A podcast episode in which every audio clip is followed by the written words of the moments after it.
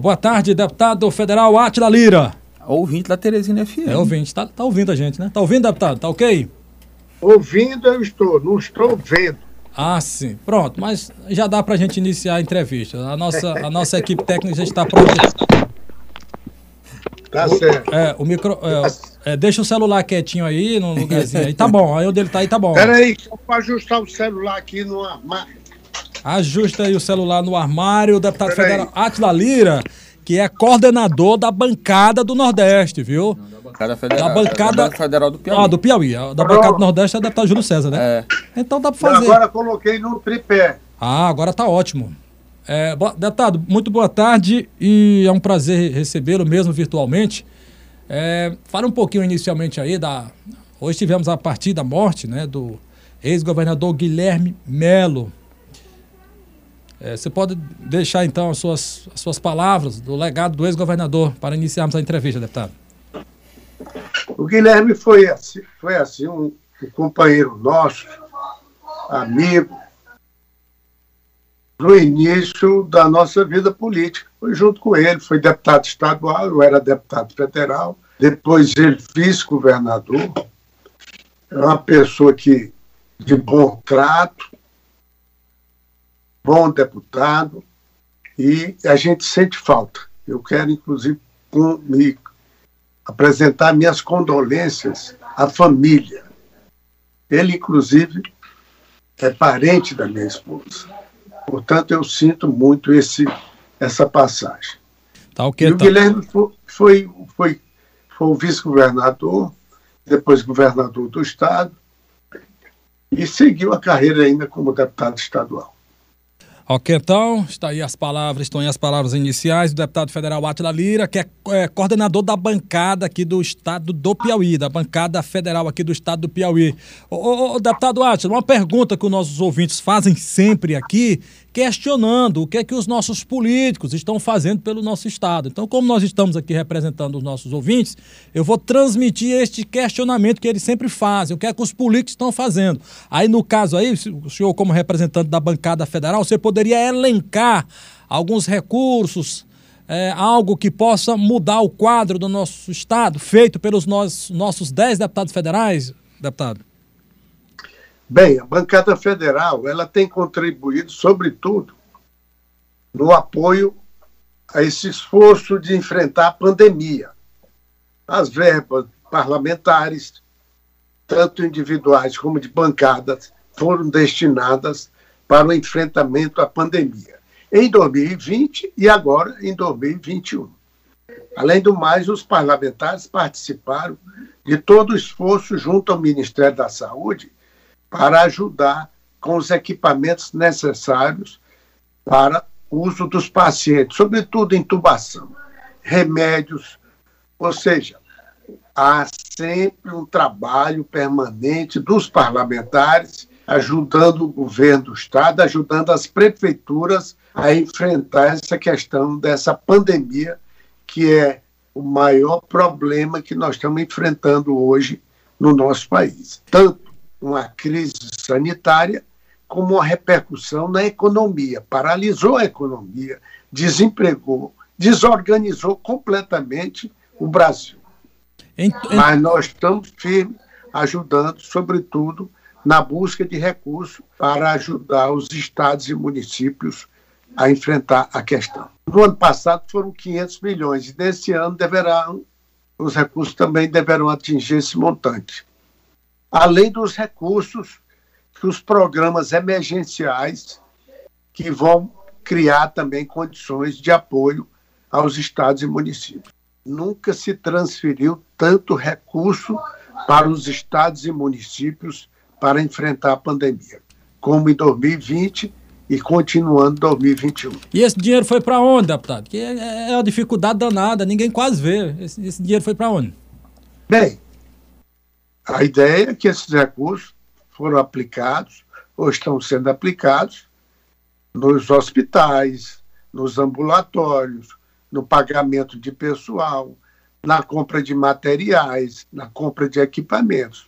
Isso é o que foi o objeto desses recursos. Luciano? Eh, Deputado, boa tarde. É, quando o senhor falou da destinação das emendas e foram focadas na saúde, eu questiono ao senhor se há uma concordância dos parlamentares com essa formação de consórcio. Há uma certa politização nesses recursos destinados para a saúde. Então, não só dos protocolos, como também da compra de medicamentos, material, kits. E a, a, mais recentemente nós tivemos aquela uma perda de quase 5 milhões de, do governo do estado do Piauí que comprou respiradores que nunca recebeu, foi, terminou na justiça com a empresa Hempcare, que trata inclusive de, de, com, trata de cannabis sativa, é, do uso do canabidiol. E agora, mais recentemente, nós temos aqui a possibilidade da compra da vacina russa, que é a Sputnik. O STF, inclusive, autorizou o Maranhão também a comprar. O que, é que vocês, parlamentares, consideram e avaliam isso? Porque termina politizando uma área que é de saúde pública. Esse, essa ideia de consórcio, isso é uma sistemática que se usa hoje em gestão de, né, pública, de criar vários players, ou seja, vários entes públicos em torno de um objetivo, sobretudo uma compra para baratear os preços e tornar uma compra representativa. Então, isso é perfeitamente possível. Os estados estão fazendo, os municípios também, estão adquirindo materiais, equipamentos. Tem dado certo em alguns e outros não, mas é uma sistemática que tem resultado. Agora, a compra de vacinação, de maneira geral, pelo volume, pelo tamanho do valor, geralmente essa compra é feita pelo Ministério da Saúde. E é o que está acontecendo. Mas alguns governadores, querendo resolver logo a questão local, estão procurando comprar diretamente. O que é difícil, esse é o mercado é, oligopolizado, ou seja, são poucos vendedores e geralmente os compradores são grandes corporações. Então, isso é um negócio difícil. Agora, não deixa de ser uma tentativa válida. Eu, por exemplo, sou favorável que as empresas possam comprar vacina para seus empregados. Eu acho que ajuda até o poder público a atender melhor mais pessoas. Agora em Teresina, são 13 horas e 19 minutos. Nós estamos entrevistando o deputado federal Atila Lira, do Progressistas, coordenador aqui da bancada piauiense no Congresso Nacional, o, o deputado federal Atila Lira. Deputado, agora vamos mudar um pouquinho de assunto rapidamente aqui, aproveitando. É, o senador Ciro Nogueira nos concedeu uma entrevista, Luciano, foi terça-feira, não terça foi? Terça-feira. E na oportunidade ele disse que vai ter um evento na próxima segunda-feira, né, um evento restrito, fechado, né, por conta da pandemia, mas seria um marco, né, um marco político onde o partido vai dizer, tipo assim, olha, o partido terá candidato a governador em 2022 e esse candidato é Ciro Nogueira. Adianta um pouquinho aí pra gente, é, o, como é que vai ser mesmo, se a tônica vai ser essa mesmo? É, ou... mas essa é a ideia. A ideia ah. é ele justamente reafirmar o compromisso de ser candidato perante as lideranças do partido, os parlamentares, os vereadores, os prefeitos, as lideranças municipais, e aí ele vai nessa segunda-feira ter um momento de reunião com esse pessoal e passar, tanto vai ser presencial como vai ser também virtual, como nós estamos fazendo aqui esse encontro. O progressista trabalha com quais apoios políticos para 2022, deputado? Tendo em vista que o governo do estado está acenando aí para fechar com diversos partidos, aí MDB, PSD, PTB, até o PSB de Wilson Martins já aderiu o governo, inclusive já participando de secretaria, deputado. Sobrou o que para o progressista, deputado Atlas? Nós estamos começando agora, vamos lançar, reafirmar a candidatura do Ciro e ganhar campo, procurar outros partidos que possam se comprometer com a liderança do Ciro nesse seu trabalho, que é um grande senador, todo mundo sabe, que o Piauí, nesses últimos anos, Teresina também, tem sido, tem sido beneficiados por esse trabalho, esse prestígio do Ciro Nogueira, trazendo recursos para fazer investimentos e gastos públicos aqui no Piauí. Ajudou tanto o Estado, como ajudou os municípios, continua ajudando, e é nessa confiança que nós queremos tê-lo como governador do Estado. Deputado, eu me lembro que o senhor aqui, há algum tempo atrás, presencialmente aqui no estúdio da Teresina FM, o senhor disse que poderia não ser mais candidato em 2022, que ia passar o bastão, ia tratar de outras coisas, Parece ia montar ia uma remédio, empresa, vender remédio. ia botar uma indústria de, de, de medicamentos aqui. Aí eu pergunto ao senhor, agora diante desse cenário agora que estamos vivendo. O senhor, com certeza, deve estar mantendo o plano de, de, de, de ainda instalar a indústria de medicamentos. E a campanha, como é que fica? Eu estou achando o deputado Átila hoje mais novo do que aquela época que ele disse que ia desistir da política. então já sei. Mas é o seguinte. Já sei qual é a resposta. Vou responder logo pela indústria. A indústria está em fase de projeto, é importante. Nós temos que produzir medicamentos para ajudar a saúde da população. E, sobretudo, essa pandemia mostrou que nós temos condições, aqui no Piauí, de criar um, uma fábrica com esse propósito de ajudar a criar medicamentos de primeira linha para atender a população. E, com relação à minha candidatura, ela está de pé. Agora, eu vou decidir só no, no ano que vem, porque eu tenho que ver a conjuntura e verificar as condições do Atila, meu filho, ser o candidato. Mas ele está se preparando para, na hora que a gente resolver, ou um ou outro vai. Pode ser um federal, outro estadual, não? Ou... Não, não, não, de não? jeito nenhum. Não tenho esse propósito de ter minha família totalmente política. Não, não precisa disso, não. Eu sempre fui, eu sempre fiz restrições a isso. Eu acho que é só um candidato. Eu sou um candidato e aí já está de bom tamanho. O senhor já tem quantos mandatos, deputado? César e outros aí, não, que tem a família toda. Eu não, não posso. Aliás, eu não tenho condições, a não ser de encaminhar minha candidatura ou do Atila Filho. É, deputado Atila, agora vamos aproveitar para a gente para avaliarmos os governos. Aí, o governador Wellington Dias e o presidente Jair Bolsonaro. É, o ex-presidente Lula está livre aí para disputar as eleições de 2022 e já aparece em algumas pesquisas já liderando. O que é que está acontecendo então com o presidente Bolsonaro, que começou liderando? É, o senhor acha que o fato da pandemia prejudicou ele, algumas declarações, alguns posicionamentos do próprio governo? Ou é algo momentâneo, que o presidente logo, logo estará à frente desse processo eleitoral e tem tudo para ser reeleito em 2022, deputado? O Brasil está dividido, totalmente dividido. E nós vamos ter o Lula, que é uma pessoa, uma figura popular, querida no Brasil, e vamos ter o Bolsonaro ou outros candidatos. Ainda está cedo para a gente antever a eleição de 2022. Bolsonaro tem o desgaste de ser governo, ele não tem muita habilidade de enfrentar a divergência. Ora, veja, qual é o recurso que chegou no Piauí? Foi do governo federal, foi o governo Bolsonaro. Qual foi o recurso que chegou em Teresina? Foi do governo Bolsonaro. A vacina, a que tem aí, é do governo Bolsonaro. Portanto, é um governo que faz as coisas mas é um presidente que não tem habilidade para conversar e se comunicar. Achou de brigar com a Globo, com a Folha de São Paulo, com o Estado de São Paulo. Então, brigar com o Supremo. Então, essas coisas todas vão desgastando ele.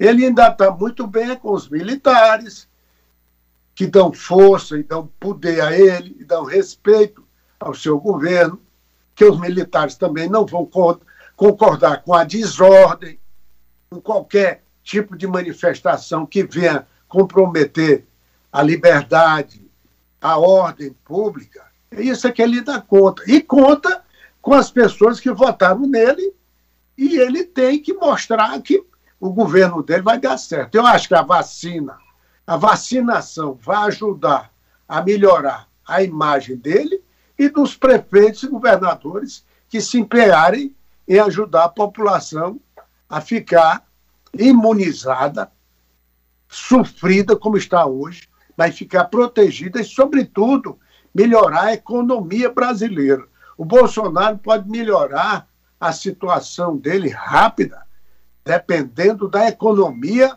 e da imunização da população. Por sinal, eu quero aproveitar para elogiar o pessoal da área de saúde do Piauí. Esse SUS funciona.